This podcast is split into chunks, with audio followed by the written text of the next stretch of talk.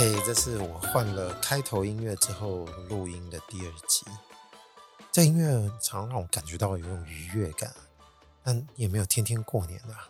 有时候快乐快乐着，突然就悲伤起来，或者是心情就变差。昨天晚上我搭捷运要回家的时候，到了我要下车的那站，我就先站到门口。我自认我已经在这个空旷的车厢里面站得离门口很近了，也就代表。明眼的人都应该知道，我就是准备要下车的。而且我平常搭这个大众运输的时候，都会戴耳机，不管是听别人讲 podcast 还是听音乐，总是会有这个习惯。但昨天刚好没戴耳机，所以我就想办法让自己进入一些想象的情况，心情调整的还算不错。然后就快要到站的时候，突然有一位女士硬生生的就从我的侧边往前插，她的脚还踢到我的脚啊。也就代表他是要下车的嘛，这是显而易见的。但我不懂他为什么要挡在我前面，因为其实要下车应该在那一站就只有我跟他啊，我不知道为什么他急着一定要抢在我前头，而且我跟门已经距离很近，所以他插在我的侧前方的时候，就会形成一种更奇怪的关系，也就是他必须贴门贴得更近，而且跟我也有一段非常近的距离，而且他完全不以为意。我停了一两秒看我的脚，然后我就忍不住跟他说：“你有必要吗？至于吗？”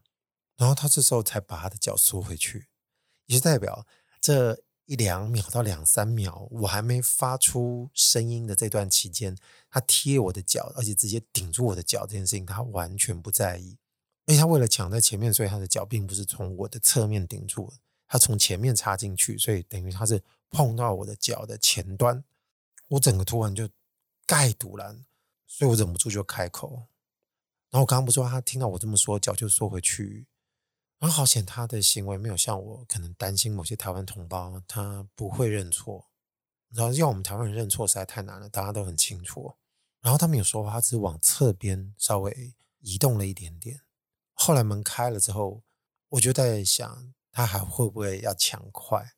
有些人不知道为什么，他就是要抢，他不怕冲撞别人。那显然你也没惹他，他也不是故意的，那他就是视旁人于无物嘛。然后前面的行为就会让我得到这种印象，所以等到我坐扶梯准备要出站那一连串时间开始，我心里又变超塞。那这时候我们当然心里可以有个选择，告诉自己：好了好了，不要管他，我们就反正都已经离开了，那件事情也就已经过去了嘛。可是你会觉得我这样有点无聊，为什么明明这件事情就离开了，而且听到别人在诉说这个故事，就像我现在跟你们听的人说的时候，通常我们会有个反应就是啊，你就过了吧，因为我们很难回到那个状态，设身处地去想那个时候他遭遇的时候到底心情是如何，听起来会觉得哦，对了，确实人家不对，那那就不用一直在让自己处在那个情绪下面，干嘛让自己心情不好呢？那废话，这个道理我当然知道啊。我自己也想搞懂，为什么那一天呢，本来的好心情就在那个有人突然抢在你门前，把整个毁掉之后，过了好久都平复不回来。那肯定是这件事情跟你以前遇到一些让你不开心的事情有那么一点不一样，也就是他这个让你特别在意，在意到你觉得那个气还消不了。但后来回到家，我就开始自我剖析了一下。呃，你讨厌的一些人事物，肯定有某些共同特质是属于我自己特别没办法接受的。每个人一定都不一样嘛。比方我自己很明显的，我很讨厌白目的人，也就是他没有办法阅读空气，或者是视他人存在于无物。这种事情，我不觉得是因为要怪人家敏感度不够，而是基本上你身为一个人，你是不是就应该很明白的知道？别人也存在的这个空间里面，别人也相处的一个场合之中，别人有别人的感受跟什么，你至少基本上要顾一下吧。这件事情难道有很难吗？但为什么总是有人只顾着自己啊？这种通常就是我个人解读，就是白目的最核心的价值啊，核心价值。所以刚刚要下车的那个女士，她可能跟这个部分是有点类似的。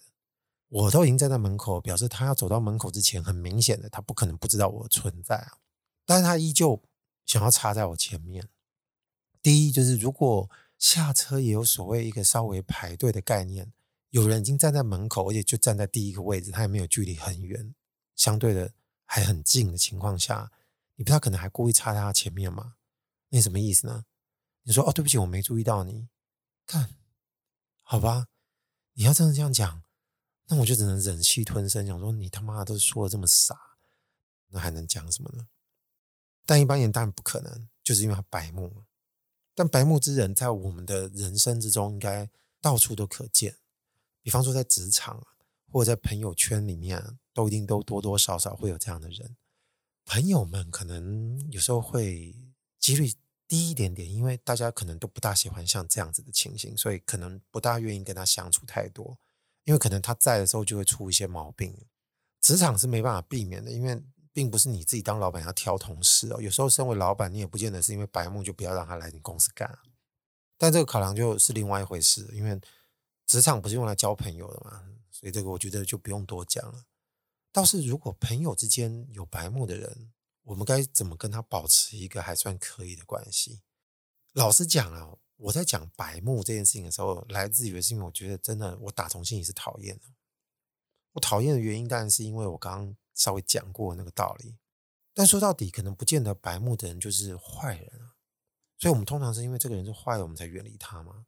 或者是价值观差异太大，白目有时候可能是好人啊，他的其他部分可能其实对大家还蛮好的，有时候只是不会阅读空气，或者是有些事情就不要让他知道就好了。所以保持某个程度的相处关系，可能应该大家都还算能 OK 啊。但我自己可能是有话就说这一类的人，有时候就比较难忍。你知道，就在录音的这个前几天，刚好奥斯卡颁奖典礼啊，现在大家应该疯狂都在讨论那个威尔史密斯打人的。打那个 Chris Rock，这个原因应该不用再多说了吧？我想应该只要在这个有在阅读新闻媒体的人就知道到底发生什么事了。但有趣的是说，这几天当然相关报道就出来了，稍微看到有一个好像什么内部消息人士透露，我们在这境内给，我们就先假设这个东西如果可能是真的话，这个消息说的是他事前真的并不知道威尔史密斯的老婆有健康问题导致掉发。他好像还真以为他老婆是因为造型剃光头，所以他开那个玩笑可能就没有所谓那个前提，那可能就回到他只不过是对于这件事情不了解。严格来说，如果不了解，你也不能说他白目，那顶多你只能检讨他是不是功课没做足。但这种疏忽常常都会有的，我们也就道歉完，就可能也就不要跟他计较太多。但在这个当下，你很难相信啊，因为。大家都名人，你会不知道他老婆是因为健康问题掉发吗？这种可能性比较低，所以老公可能就不会认为这种可能性存在的情况下，我就知道你是在开我老婆健康的玩笑。妈的，我就上去先给你喂点小菜，不至于是假绝顿丑霸。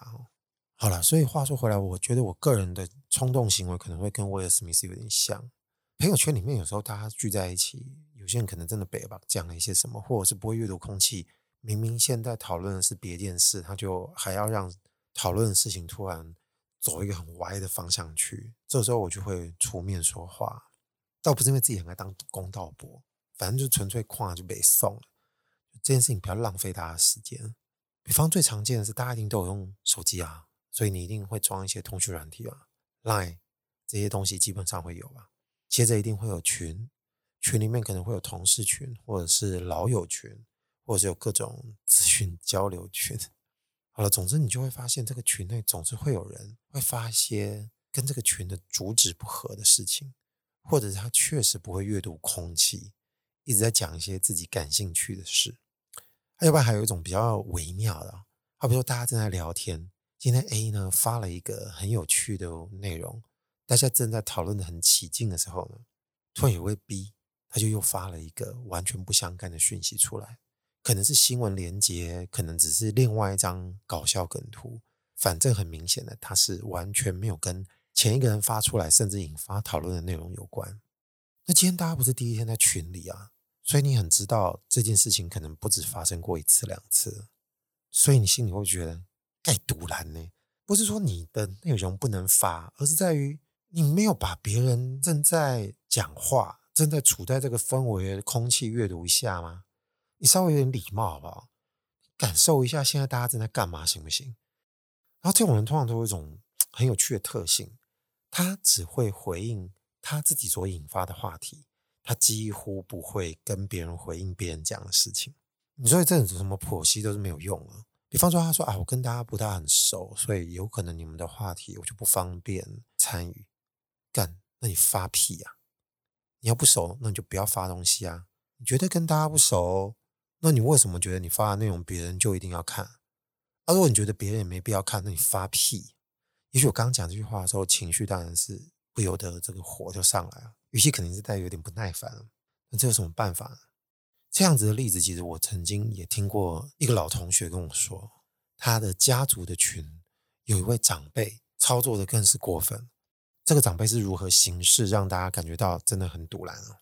他说平常都不讲话，他也不会主动说话，但是他会趁别人发消息出来的时候，他马上就在下面回，但是他回的内容完全都跟大家发的东西无关，不管是图还是新闻还是什么。他每次都在说一些人生格言，也就是你仿佛可以感觉到他一直想要让大家吸收他所传递的一些人生哲理啊。但是他怕他平常如果都在一个安静的状况下说话，没有人会看，所以他就会逮住别人正在发消息的机会，他马上就把他自己说的这些话写一写就发上去。我同学看了就，哦靠，你是为什么一定要把别人的东西都据点了？啊，后来在讨论这件事情的时候，我就给他出了一些点子，就说：“哎，要不然再回他之类的。”其实具体我已经忘了出了什么招，但是他好像有照着我的想法去稍微操作了一下。后来结果发现没效，这个长辈继续还是在贴一些狗屁塞。后来他当然就更不爽了，那其他家族的人可能就有劝他说：“哎，你就不要跟他计较了。”这个长辈呢，人个性就是这样。所以你就多担待一点，那就代表这个群他们家族十几个人在这个群内，每个人都要担待喽。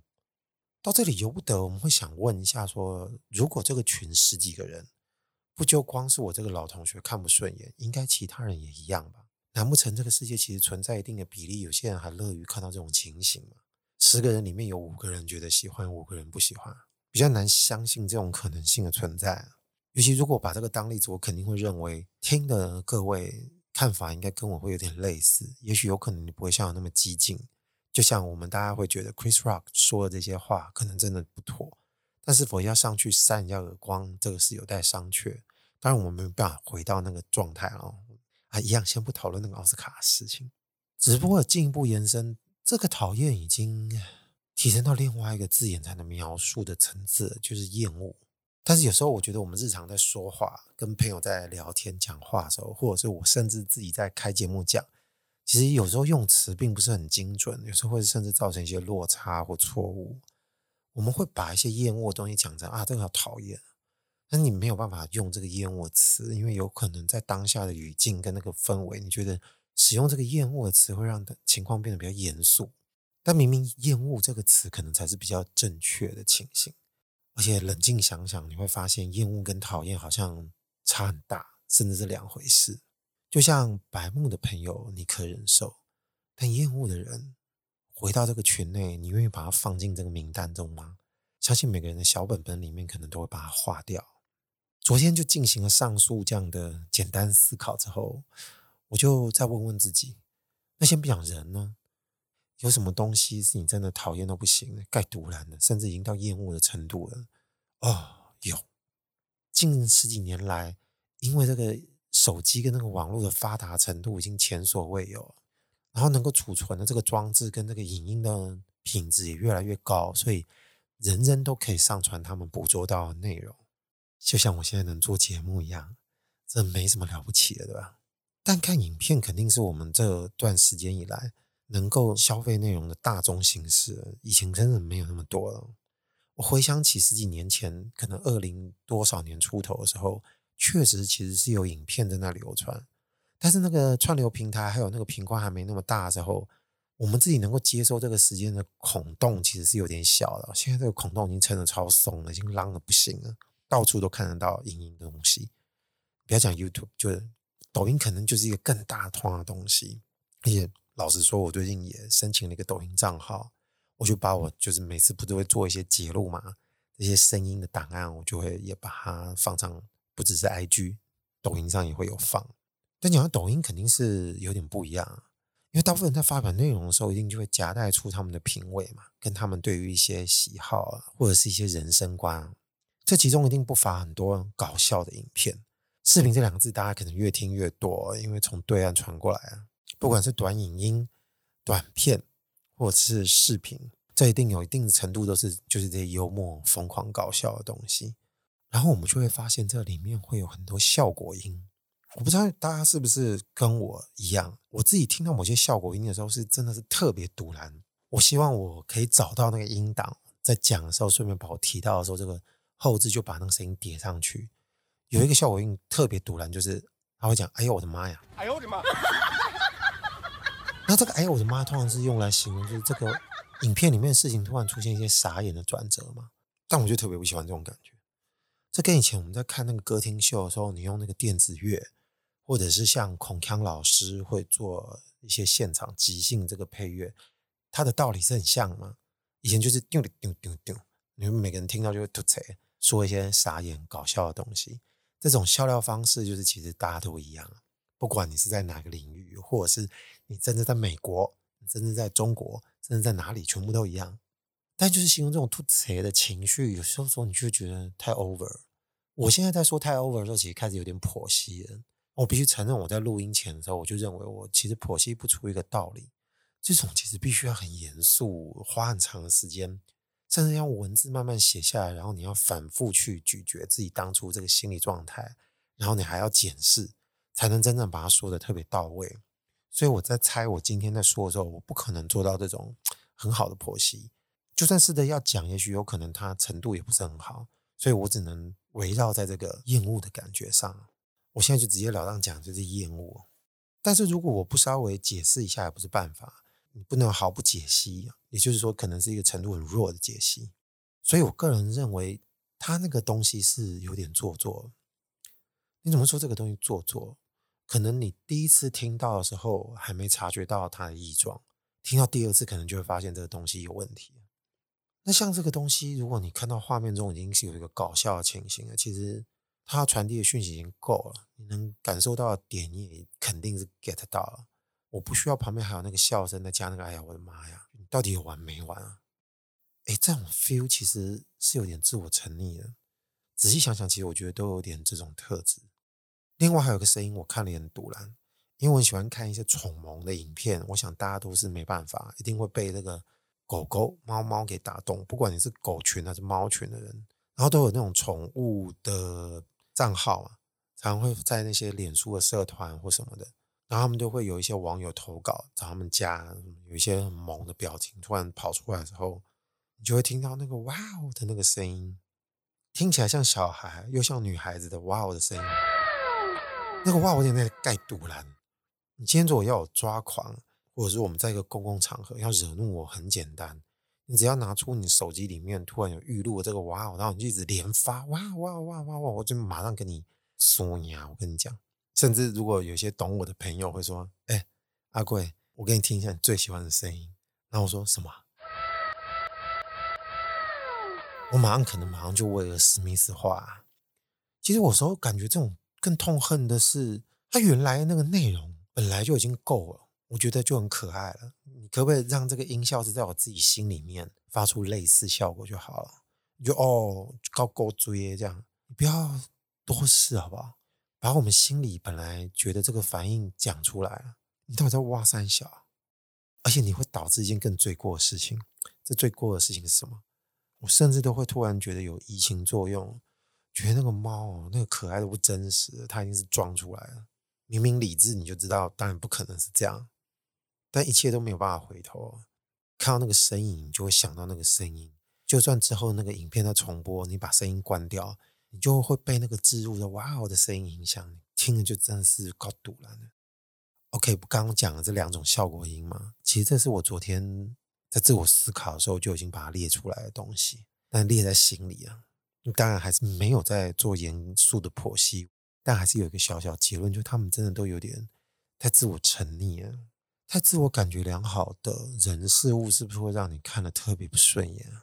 那是不是其实是我自己的心病？就这种厌恶感，会不会别人的条件是不一样的？还是说应该做个统计？其实大家如果真的要放进这个厌恶的栏位里面，要描述这些人的情况，如果真的有各种影音的选项，可以让你很直观的拉进那个厌恶的篮子里面，那大数据研究起来会不会就都是同样的东西？但是你也会相信这世上有一大部分的人跟你完全是相反的。干，要不然这世界上怎么会有那么多的那类的视频跟影片呢？那如果这个小事不说，说人的时候，我总不大可能去举一些比较具体人的例子，尤其是一些名人。当然，其实名人很好讲。老实说，我们这些市井小民早就看不惯一些名人了。有些名人看了就盖赌烂了。日常在聊天嘛，那也就可以尽情的去讲。但是说在这个节目里面说，总会让我有点迟疑。所以我可能也要想一下，这种行为恰不恰当？那如果要讲人，又不能讲到具体的谁，那我想只有故事可以稍微来代替一下。很小很小的时候。有读过那个村上春树，村上春树大家知道吧？可能有些人很读了村上春树的东西，但你就姑且听我讲一下村上春树。他以前有一本叫做《旋转木马的终端》，它里面有很多短篇的故事。如果有看过的人，应该会对有一个故事印象很深刻。这就是我要提的，它叫雷德厚生。这雷德厚生的名字其实是一种德国它这种短裤的名称，就是那个款式的裤子就。统称叫做雷德厚身，就像华人中国风穿旗袍这种东西叫旗袍一样。那他们有一种裤子叫雷德厚身。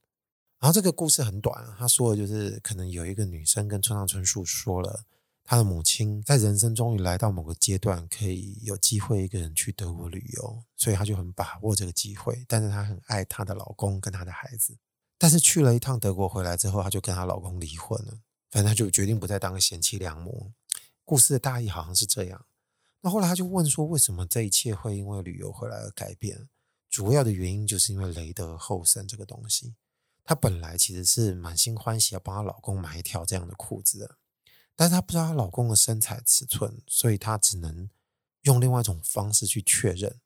她就找路人，所以她找到一位德国的男性，身材跟她老公真的很像，她就请他去帮她试穿。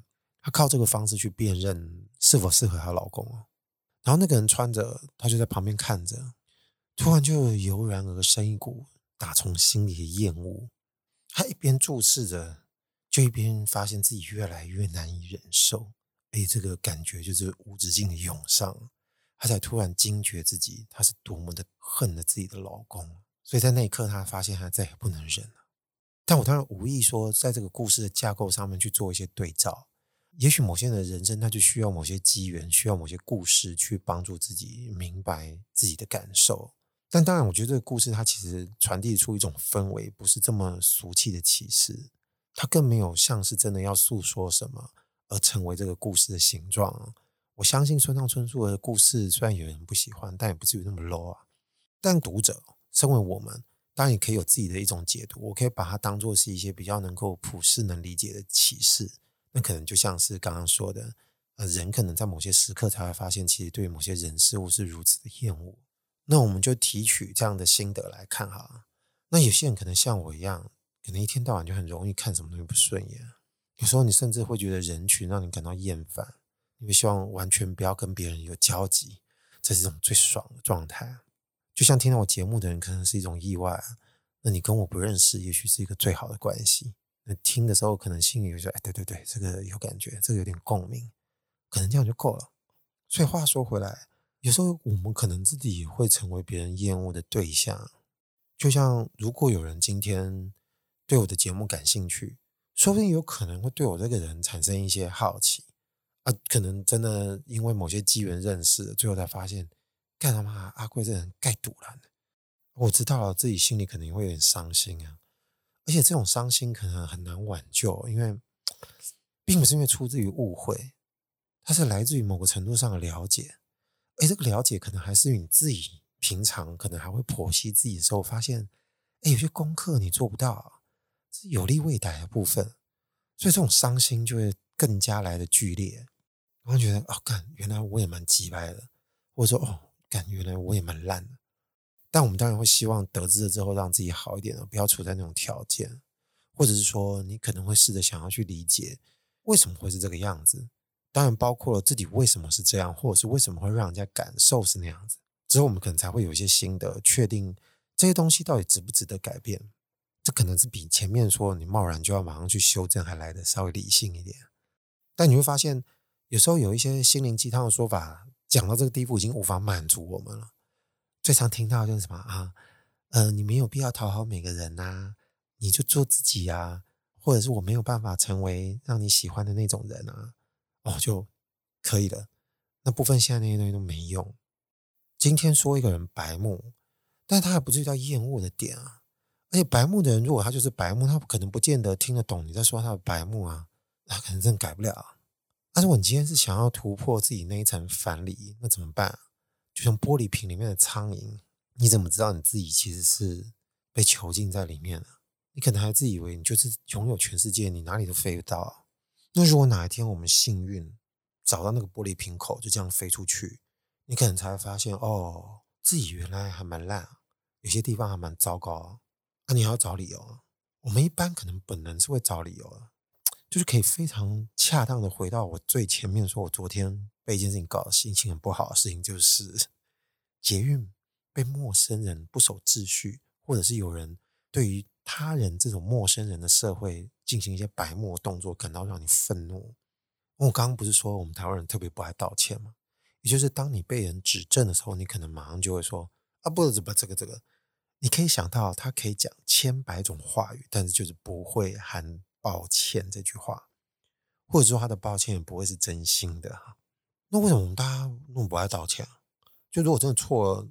就是啊，真的对不起，我没注意到，抱歉。就不要说那么多其他有的没的，你不要看花。我们不是偶尔就会看到有一些名人或者是一些名店家出了一些负面新闻之后，他那个公关危机就做得特别烂，你就会发现他还真不觉得自己有问题，这才是让他觉得更糟糕的公关灾难。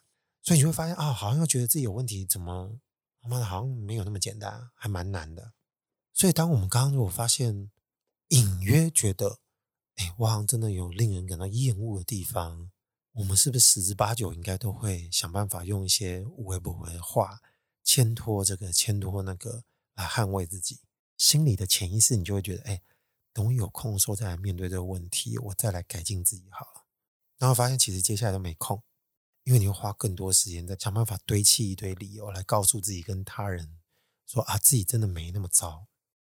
啊、说：“真的，其实有时候可能很糟，这件事情本来就是一个常态。我们当在跟别人说我自己并不完美，或者有些名人会告诉自己并不完美，那真相可能是对啊，真的，而且其实还蛮千疮百孔的，并不是因为说哦，我只不过是一个白衬衫上面有一个污渍这样的状态，没有，你可能是一个大麦丁还是斑马。所以说，怕的就是你对自己有误会。就从刚刚说我们在厌恶别人。”这种感觉表达的这么明白了之后，如果反过来发现这些东西讲的都是自己，或者是说同时间别人也在讲类似的话，哪一天刚好被你听到了，而且这些是真心的，那你也稍微理智一点，不想说干你要跟你输你啊，你也先不要生气，你可能静下心来想说，完蛋了，他说的好像有点道理。那这种时刻有没有可能来到？那是不是大部分大家都会觉得我只不过顶多就是一个白衬衫上面只有一个污点的这种款式的人，所以听到别人说那种话的时候，你应该尤其不能接受。啊，等到某一天你可能再也没办法逃避了，然后你就发现，干你 handle 不了，你就只能崩溃了。干好我就不知道崩溃的时候到底会发生什么事。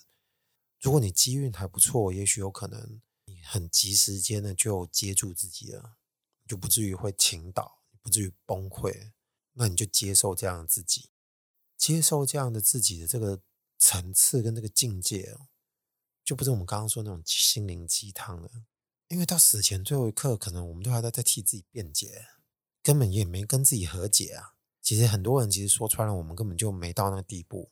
你说要跟自己和解，那得代表，看你要先知道自己是不是真的很烂啊，这些条件列不完。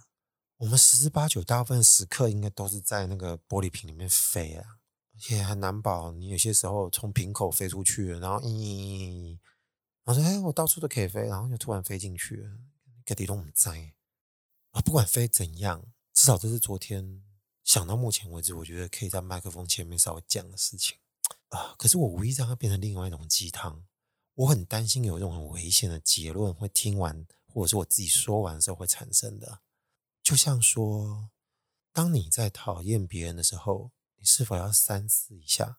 因为也许有可能你会犯类似的错误，或者是说你有可能是那样的人，所以你可能对别人稍微要好一点。哦，不，千万不要！我真的很怕自己哪一天就会落入这种思考，这种就是彻底的懦夫的行为。如果他让人家感到厌恶，他就是一个厌恶。你那个时候还因为不要让自己感觉到太烂，你还压抑自己啊？这个说到底潜台词就是这样啊。所以，如果你要厌恶谁、讨厌谁，我觉得应该就要尽情的厌恶跟讨厌。